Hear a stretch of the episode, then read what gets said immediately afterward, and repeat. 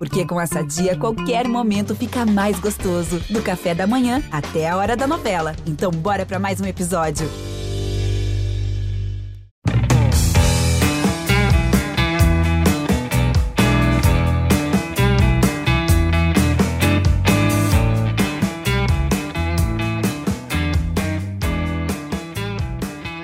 Todos que acompanham o nosso podcast CE na Rede. Eu sou Thaís Jorge do GE.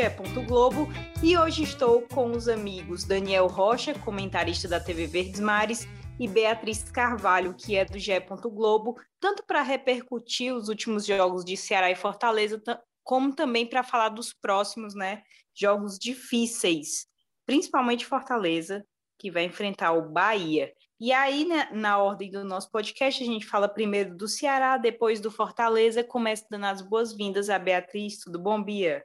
Tudo certo, Thaís, Daniel, todo mundo que está ouvindo a gente, ligado para saber as informações de Ceará e Fortaleza. Pois é, agora voltaram os jogos, né? A gente está tendo uma amostra aí do que, que as equipes estão preparando para essa temporada de 2022. E tem muito assunto, né? E bora falar de futebol, como sempre. E o Dani, que está aqui, Dani que vai se vacinar já já, graças a Deus. Tudo bom, Dani? Tudo bom, Thaís? Um abraço é, para você, para a Bia, para todo mundo ligadinho aqui com a gente no CE na Rede. Sempre um prazer viu, estarmos aqui para falar do nosso futebol e com bola rolando, que é o melhor ainda. Falar de jogo, que está por vir, que é que a gente já viu, que isso aqui é o melhor. É isso, lembrando para todo mundo se vacinar, adultos, crianças, todo mundo. É importante demais. Tive Covid recentemente e a vacina ajudou demais. Vamos começar falando do Ceará. Ceará que fez uma boa partida, né, Beatriz Carvalho, contra o esporte. Empate em 0 a 0 aquele gostinho meio amargo, porque faltou o principal, o gol, mas o goleiro adversário estava muito inspirado, né, Bia? É, queria que você desse um pouco desse panorama da partida para a gente. É isso, Thaís. Assim, o ponto positivo do Ceará foi realmente conseguir ter essa atuação com muita criatividade ofensiva, conseguir chegar várias vezes ali no gol do Maílson. Infelizmente, na, na noite iluminada do goleiro do esporte, não conseguiu marcar o gol, né? Que é o importante para conseguir aquela vitória, somar pontos e ficar tranquilo ali na liderança do, do grupo B é, da, da Copa do Nordeste. Então, assim, além de um ataque bom, também dá para destacar uma defesa bem consolidada do Ceará. A gente pôde ver o retorno do Luiz Otávio e Messias, né? A dupla que já atuou tantas vezes em, em conjunto e que funcionava muito bem. A gente pôde ver eles jogando juntos novamente. É, e o João Ricardo nem chegou a ser solicitado, né? Poucas vezes ele foi solicitado, na verdade, porque realmente foi isso. Foi um duelo de defesa contra ataque. Eu, a gente até brincou mais ou menos é, quando estava assistindo o jogo, que à tarde tinha tido um jogo da Champions que era PSG e Real Madrid, que também foi mais ou menos uma coisa, defesa e ataque, e o Ceará Esporte foi isso, só que aí não veio o gol, né? Nem no final, em momento nenhum, é, dadas as devidas proporções. Mas é, fica um, um, um, gosto positivo, né? Não fica um gosto completamente amargo da, do empate, né? Enfim, apesar de ter criado bastante e ter sido bem melhor que o esporte em campo, porque foi possível ver essa evolução realmente do trabalho do Thiago Nunes, né? Que, que vem mostrando o encaixe ofensivo, esse ataque mais letal, digamos assim, é, chegando com mais oportunidades, traba trabalha mais o, a posse de bola, né? Não é aquele Ceará que fica esperando por uma reação, né? Esperando por um contra-ataque, mas que sim propõe o jogo, né? Que é, é tanto que chegou a, a, apertar tantas vezes a defesa do esporte. Eu acho que dá para mencionar também é, a atuação do Mendonça, que foi muito bem.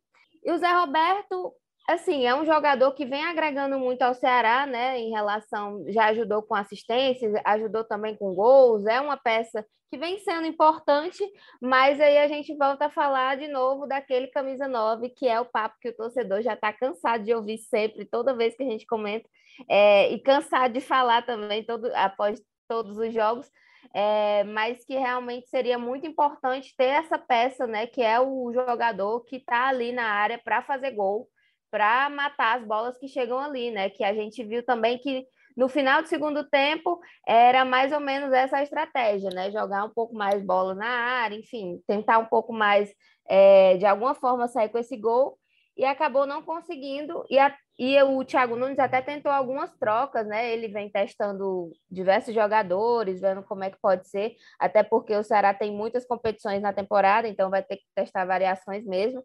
Ele colocou o Yuri Castilho, colocou o Kleber, e mas aí não, não acabou rendendo tanto assim, né? Quanto ele imaginava ali no segundo tempo, que no final do segundo tempo foi bem mais morno assim para as duas equipes é, apesar da superioridade do Ceará. Então, acho que é basicamente isso que a gente tem para destacar, essa questão de ter um, um, ataque mais encaixado, de ter tido esse, esse bom panorama de finalizações, né? Eu acho, se não me engano, foram 21, 21 finalizações do Ceará. E eu acho que o esporte só chegou é, a finalizar duas vezes na partida inteira, então é muito pouco, né? É, e eu acho que também nem foram finalizações assim tão é, importantes, né, tão, tão letais. E, e, essa questão mesmo do camisa 9 que faça gol, que ainda falta, né, que é uma tecla que a gente fica batendo sempre, mas que vale destacar que apesar do, da evolução, de todo o trabalho que o Thiago não está tá fazendo, e ele comenta muito, né, que apesar de não ter recebido esse jogador, ele está buscando ali soluções é, com o que tem e, e tentando fazer a bola chegar de outro jeito, mas esse fazedor de gols ainda faz falta. Não dá para dizer que foi um, um problema sanado com quem tá, né? E eu acho que é isso. É, e o próprio Thiago Nunes já disse que quer atacantes né, que se movam mais, não quer aquele camisa nova propriamente que fique lá paradinho, só esperando a bola chegar nele, Dani. E aí, é, eu queria que você fizesse um pouco já desse raio-x do ataque do Ceará, né? o que é que vem dando certo nessa dupla Zé Roberto, vindo Zé Roberto que deu uma coletiva, falou muito bem do Vina, né, que é um jogador inteligente, é um Ora. jogador que é uma referência ali dentro do, do Ceará. Eu queria que e tem também o Mendonça, né, que vem num crescimento também muito mais do que na temporada passada. Então, o que é que você acha que os trunfos né, já dessa dupla Zé Roberto e Vina? Olha, Thaís, o Ceará como engrenagem, de uma forma geral, ele tem funcionado bem, né? O time tem atacado, tem tido a bola. Tudo bem que, além da amostragem ser pequena, os adversários, com exceção do clássico contra o Fortaleza, são todos bem inferiores, até, até bastante inferiores, tecnicamente falando. Então, qualquer análise que a gente fizer, sempre é importante fazer é, essa ponderação. Mas a questão é: o, a gente tem que analisar o que, o que tem à disposição para ser analisado. Então, se os adversários são esses, o que a gente precisa ver é um Ceará dominante. E contra o Sergipe, a gente não pôde ver por conta das diversas ausências. É, contra o Fortaleza foi um clássico. É, contra a equipe do Globo, o time goleou. Então, assim, e contra o esporte massacrou, contra o Sampaio também foi em cima. Então, a gente, do modo geral, estou gostando do que estou vendo do Ceará como ideia de jogo. Falando especificamente do ataque, eu acredito que, com todo mundo à disposição, esse trio que tem jogado deve ser, pelo menos a priori, o trio titular do Thiago Nunes, com Zé Roberto, Mendonça e Lima, com o Vina chegando sempre ali como esse meio articulador.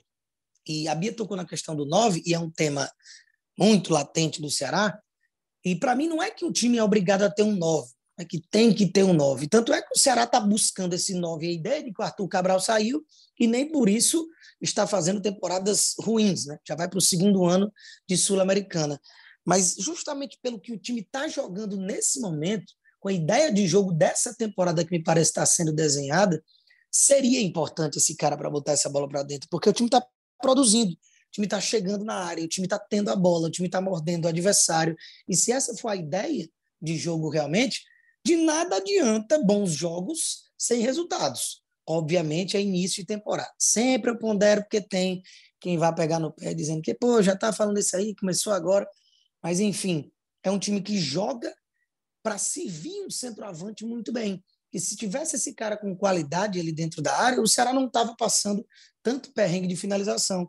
O Mendonça já tem dois gols, aí foi um frango do Fernando Miguel e um gol que pegou errado, meio que sem querer ali contra o Sampaio Correr. Gol é gol, mas assim, a gente sabe que o Mendonça não é um finalizador. O Lima não é um finalizador. O próprio Zé Roberto, que deveria ser esse finalizador, ele tem se destacado, jogando muito bem, é verdade, mas saindo da área. Então, ele tem servido esses outros companheiros que têm menos cacuete do que ele próprio para botar essa bola para dentro. Então, eu sinto falta desse camisa 9, porque o Ceará está produzindo para ter esse cara.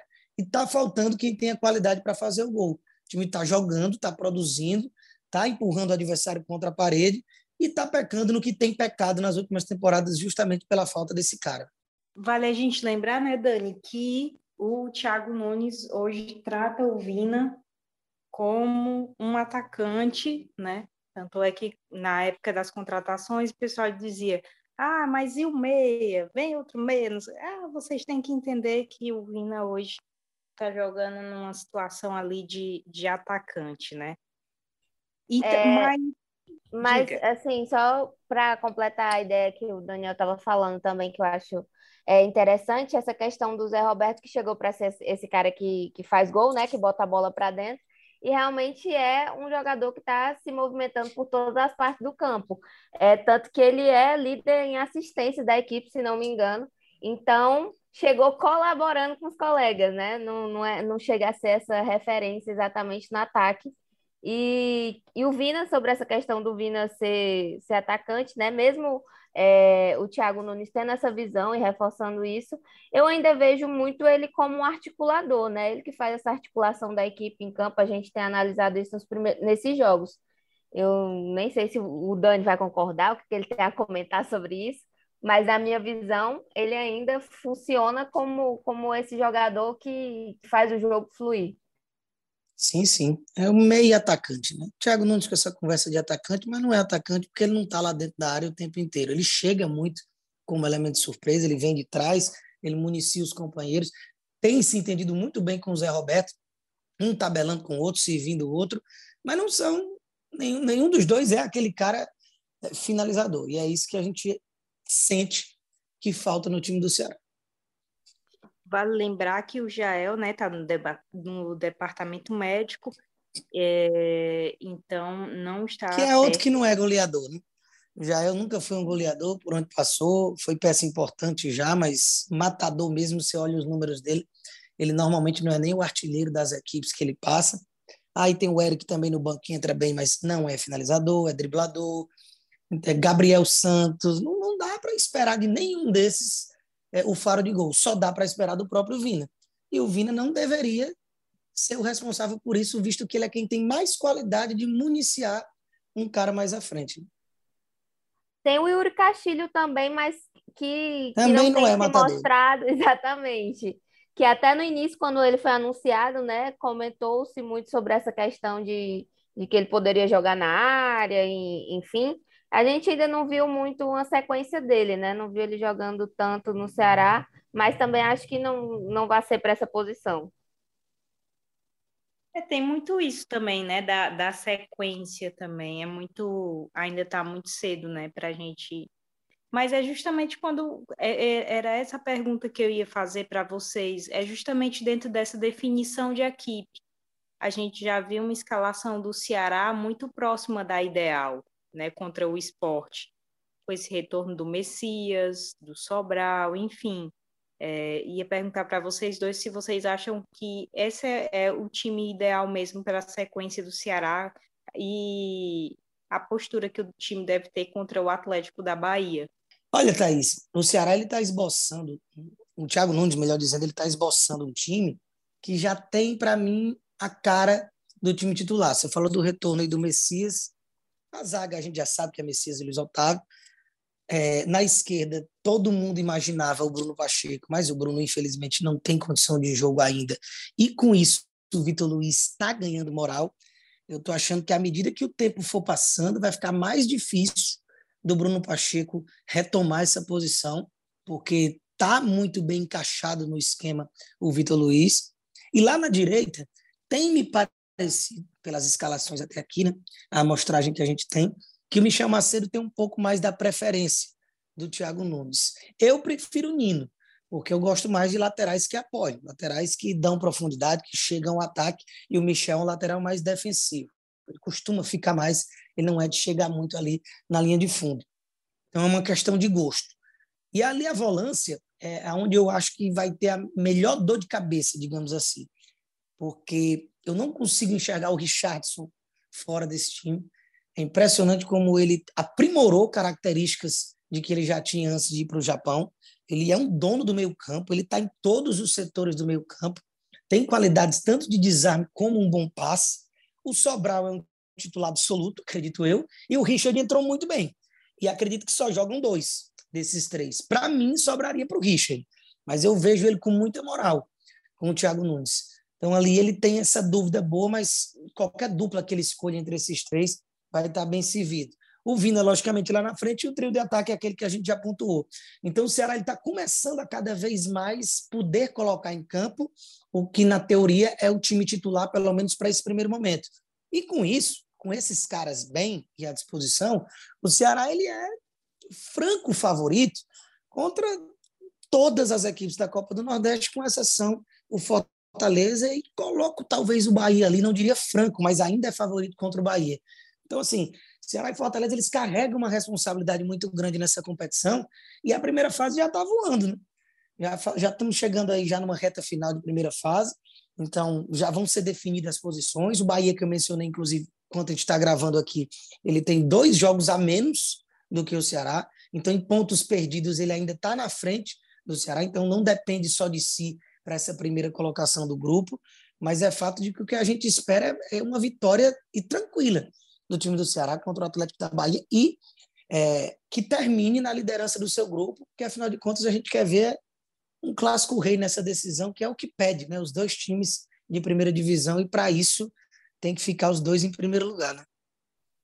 Eu espero ver clássico rei. Mas só comentando sobre essa escalação, eu acho que o Daniel deu um panorama bem interessante, que eu concordo bastante, é, vindo da frente para trás. É, se a gente analisar esse ataque do que o Thiago Nunes tem escalado nos últimos jogos, já é um ataque consolidado do Ceará, né? Eu acho que só não jogou com Lima, Mendonça, Zé Roberto e inclui o Vina também, né? É, no primeiro jogo, que foi contra o Sergipe, porque, enfim, muitos jogadores estavam com Covid, tinha galera lesionada, e, e não foi um Ceará original ali contra o Sergipe, né? Foi o que deu, improvisado. E além disso, acho que, que para a sequência deve repetir o João Ricardo, apesar de ter usado também o Richard no gol em um jogo, se não me engano, mas João Ricardo não tem motivos para tirar ele nesse momento, pelo contrário, vem fazendo boas atuações. É, a zaga, é, com certeza, Messias e Luiz Otávio, né? Não chegou nenhum zagueiro para tomar esse lugar de titularidade de nenhum dos dois. Acho que no meio-campo tem essa questão do Richard, mas é, não sei se ele sairia fácil desse meio-campo, porque, enfim, ele tem essa moral com o Thiago Nunes que o Daniel falou, e também ele vem entregando boas atuações desde o início da temporada, né? Desde o jogo treino contra o Floresta, é, que o Thiago Nunes misturou ali os times, colocou dois times para entrar em campo no primeiro e no segundo tempo. É, entre todos os jogadores que entraram em campo naquela época, o Richard era um do, dos que já se destacavam, né? Já se mostrava assim como um, um vai dar certo no, no time do Ceará. Então, não sei se é, ele seria a primeira opção para ser substituído ali, mas também é muito complicado mexer nesse meio campo, né? Uma dor de cabeça para o Thiago Nunes que ele vai ter aí. Até porque também quando o Richardson entrou no, no jogo, é, atuou em um dos jogos, deu assistência para o Vina, foi muito bem também. Então acho que vai ser complicado mas de qualquer forma já tem uma, uma grande base, né? Que eu acho que era que é esse o grande propósito também dessa primeira fase da Copa do Nordeste, desses primeiros jogos, que era encontrar realmente essa essa formação certa para o time, onde fluísse, onde fosse muito bem, até porque vai ter muitos outros desafios ainda na temporada. É isso, os desafios são muitos, e não só para o Ceará, para o Fortaleza também. É o Fortaleza que vem de três empates seguidos na Copa do Nordeste não teve uma boa atuação contra o Botafogo da Paraíba na última rodada. Vou falar um pouquinho, porque, enfim, cobri o jogo, fiz a análise do, do GE. Globo e uma atuação muito, muito fraca do Fortaleza. Claro que pe algumas peças foram trocadas, né? É, ele tentou ali a defesa com o Landázuri, com o Benevenuto e com o Ceballos, mas definitivamente não foi é, o melhor jogo deles. O Benevenuto teve que dar, dar o máximo dele para conseguir também suprir um pouco né, essa carência na defesa do Fortaleza. É, no ataque também, nós não tivemos é, criação, boa criação, né? Tanto é que o Silvio Romero é, esteve no time titular, mas se você for procurar lá, não tem uma grande finalização para o Silvio Romero, e justamente por aquela questão de a bola sequer chegar nele, né? Fortaleza, no primeiro tempo, sofreu muito, é, sofreu com as finalizações adversárias, é, teve a questão de não conseguir vencer a forte marcação do Botafogo da Paraíba, né?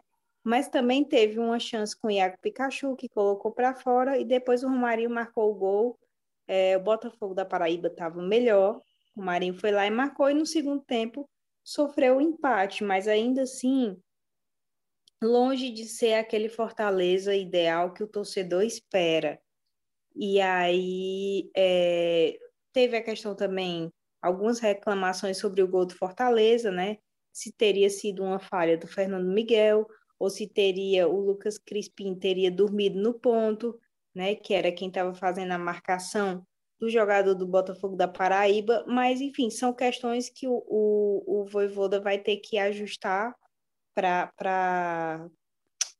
para o jogo contra o Bahia. E aí, eu, nas redes sociais, eu estava lendo um, um, uma opinião de um torcedor que ele dizia assim: é, o que a diretoria pôde fazer para trazer reforços, ela trouxe, né? Assim, é, agora é uma questão da comissão técnica, é uma questão do Voivoda, né, Daniel e Bia, é uma questão do Voivoda ah. e da comissão de ajustar essas peças, porque é. realmente o que foi pedido, né, Dani, é, foi contratado. Questão agora está na mão do Voivoda, né? Acho que o foco principal do Fortaleza agora não, não deve ser reforços, não. Até porque o time se reforçou bem demais. Eu vejo o time, apesar das perdas do Ederson e do David, como elenco mais forte do que a temporada passada, porque se desfez de jogadores que mal entravam e não agregavam muito, e trouxe jogadores que mantêm uma qualidade ao entrar em campo. Então, não, não é para focar em, ah, precisa trazer mais gente. O que precisa é encaixar quem já está aí e tratar de fazer a coisa girar. Eu entendo que é começo de temporada, de que é um time que no papel é muito bom, mas que aquela estreia, por exemplo, contra o Souza, que foi um 5 a 0 e a gente já imaginava que o time já ia entrar voando na temporada, deu uma tiradazinha de pé. Né? Esse jogo contra o Botafogo da Paraíba, o Fortaleza escapou de perder. O Botafogo teve controle do jogo na maioria, da, da maioria das partes e é um time infinitamente inferior tecnicamente. Né? Então isso preocupa. Mas preocupa com um asterisco ali de todo esse aspecto de que calma, é início, o time não está com o pé embaixo, começou muito intenso e agora deu uma tirada de pé, mas se continuar com esse nível de atuação que foi contra o Náutico e contra o Botafogo, a gente precisa já começar a abrir o olho, até porque, como eu falei, nós já estamos na reta final de Copa do Nordeste. E a questão do Romero, ele pode vir a ser uma dor de cabeça, porque o Romero é um finalizador, o Romero é um matador. Essa bola tem que chegar. E a criação do Fortaleza não está lá muito inspirada. É, o Moisés está se destacando muito porque o Moisés ele tem resolvido lances sozinho. Ele pega uma bola na intermediária, dribla, faz uma grande jogada, serve um companheiro, se posiciona muito bem, tem muita movimentação. E, e é uma característica parecida com o Kaiser, que ainda não jogou, mas eu não duvido de que Moisés e Kaiser acabem chamando a atenção do Voivoda e encaixando mais no esquema do que o próprio Romero. Então, assim, a principal contratação, os holofotes gerados, o Romero não pode ser banco. Ele não pode ser banco. Ao mesmo tempo que ele não pode jogar apenas pelo nome. E a minutagem foi baixíssima? Foi. Mas até agora tem sido um Romero discreto, pegado pouquíssimo na bola quando está em campo, e o time não tem o municiado.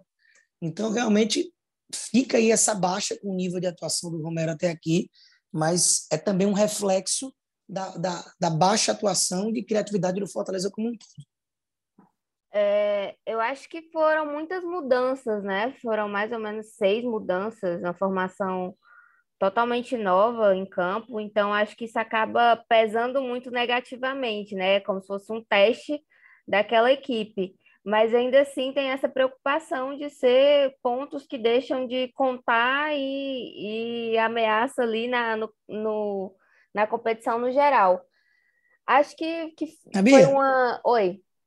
Só, só, essa questão das mudanças, é, que, que obviamente foram, quando a gente olha imaginando o time titular, é, são até numerosas, mas se a gente tirar, por exemplo, as duas modificações das zagas, no lugar do Tite no lugar do Tinga, o Ceballos e o Landázuri, um setor que não deveria nem ser exigido contra o frágil Botafogo da Paraíba, do meio para frente, Ronald e Felipe podem ser titulares na temporada tranquilamente e já foram titulares juntos. O Mateus, Vargas. O Matheus Vargas, o melhor momento do Fortaleza foi com o Vargas no primeiro turno do Campeonato Brasileiro. Os alas mantidos, Crispim Pikachu. Moisés, o melhor jogador da temporada até aqui ao lado do Lucas Lima. E, e o, o Romero, que é a principal contratação lá na frente, né? O Romarinho, e o Romarinho. É. O Romarinho que acabou, é. inclusive, sendo o autor do gol. Então, eu, eu não credencio muito nessas modificações, não, porque tinha muita qualidade e entrosamento quem estava em campo e, e, tinham que ter jogado mais bola. Mas, assim, Dani, eu achei que, é, com certeza, né? Acaba pesando em cima do, do time que estava em campo. Eu achei que faltou muita intensidade, né? Do, é, é a palavra do voivoda e quando falta a gente tem que reconhecer também. É, faltou essa, essa pegada do Fortaleza, né? De que a gente está acostumado a ver, a correr em campo e, e fazer acontecer. Acho que faltou muito disso e também porque é, o Pikachu e o Lucas Crispim também passaram até discretos na partida, boa parte da partida, e acho que por isso também acabou afetando diretamente no ataque e nessa questão do Romero, que também não foi bem, né? Até porque as bolas não chegavam para ele concluir. É, no, no, geral, acho que um jogo bem abaixo, né? É, toda essa questão que a gente já estava comentando, é, precisa melhorar bastante para o próximo jogo, para empolgar de novo o torcedor e para empolgar também a crítica. E é isso, assim, é, é, bem estranho até comentar uma mudança tão repentina de um jogo para outro. Já não estava tão bem nos últimos jogos do Fortaleza, assim, claro que não estava mal, mas também não estava é, no auge como a gente viu na estreia, né? E, e, acho que, que é isso. Eu acho que, assim, é, é, boas medidas contra o Ceará, eu acho uma boa medida, né? E agora contra o Bahia vai ser também. Eu acho que é a grande prova de, de fogo, né? Porque é, é são, é como o Dani falou, são os adversários mais qualificados, né? E aí não, não, não dá para vacilar, não dá para fazer teste em equipe, né, Dani? vai querer colocar justamente a força máxima, e é aí onde você consegue é, ver o retrato mais fiel do time. É, essa questão desses jogos mais cedo, né, também fica muito é, pequena essa pré-temporada também, né? Ainda mais com os reforços que chegaram, então leva um tempo também para adaptar. Claro que a gente não vai ficar aqui justificando nem para Ceará e Fortaleza essa questão de pré-temporada, até o mês que vem. Não, mas de fato é, é, eles fazem testes nos jogos, então é mais difícil mesmo. Mas aí contra o Bahia, o Fortaleza vai ter que fazer alguns, alguns ajustes e entrar justamente nesse lance da intensidade que a Beatriz falou e que acho que faltou mesmo ao Fortaleza. Aliás, faltou muita coisa, né? Essa é só uma das coisas que, que acabou faltando também.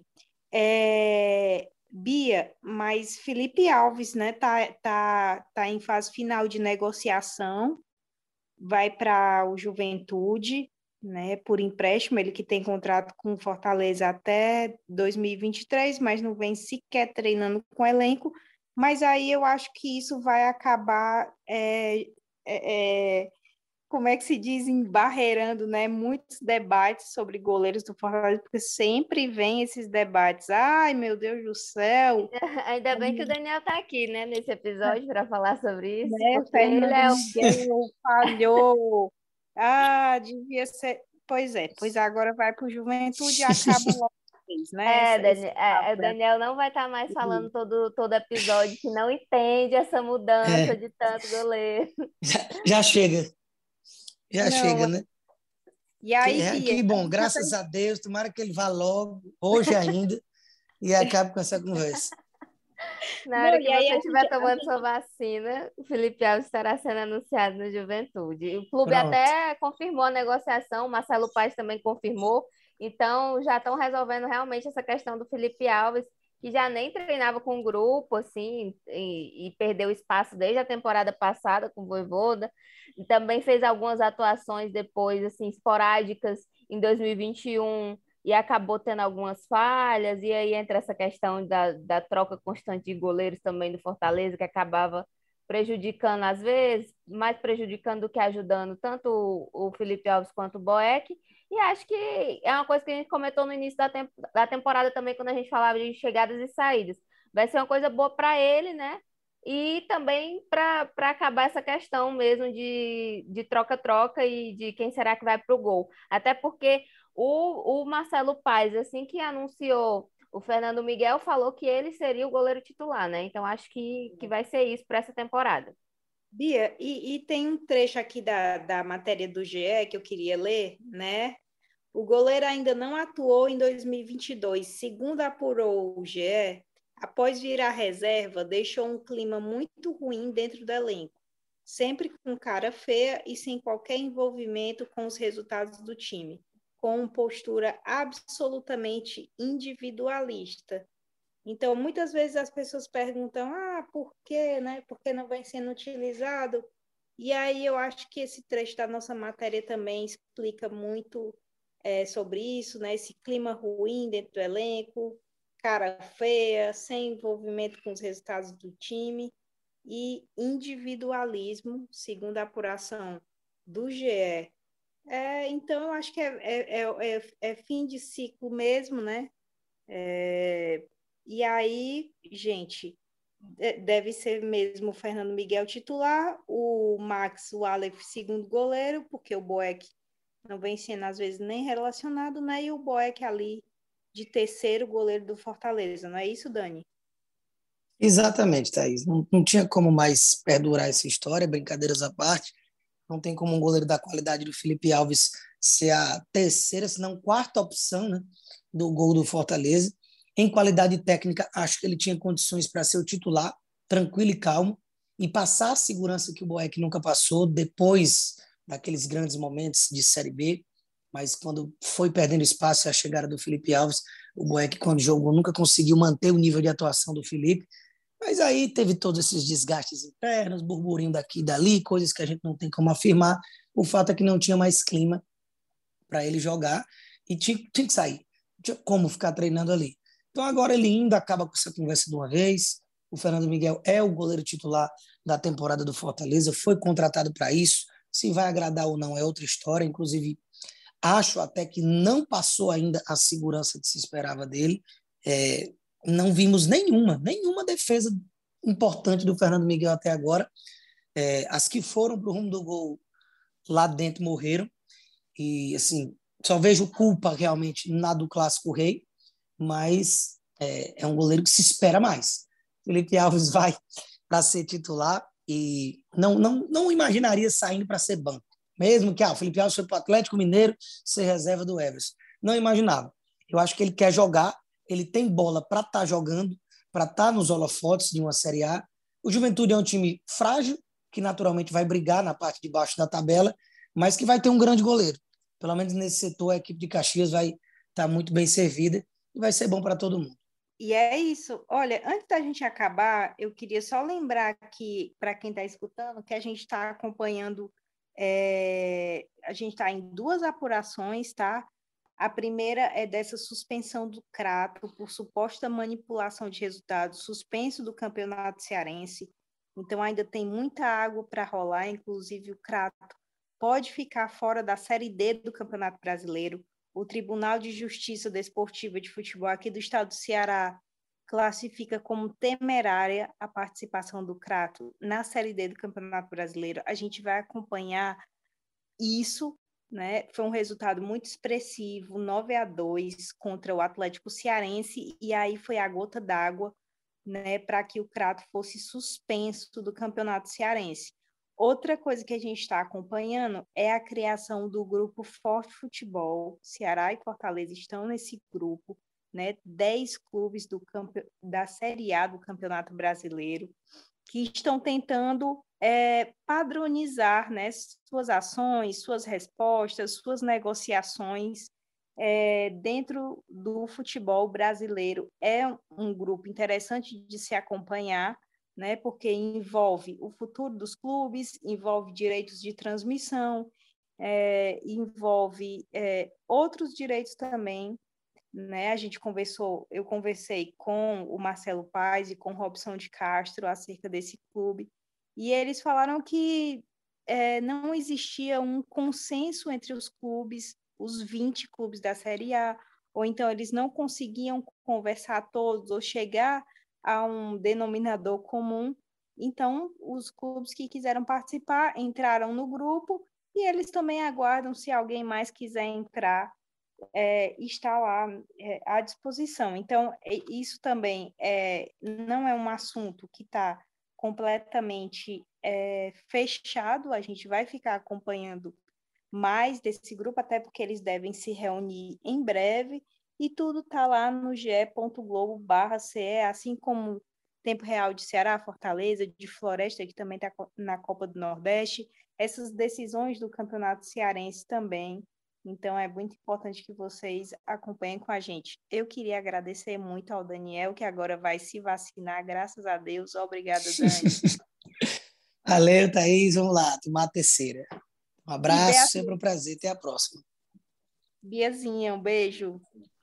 Eu que já estou vacinada.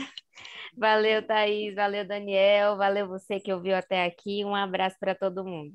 Esse podcast teve a edição de áudio da Vitória Azevedo, Brigadão Vitória, e coordenação de Rafael Barros, gerência do André Amaral. Um beijão, gente. Até mais.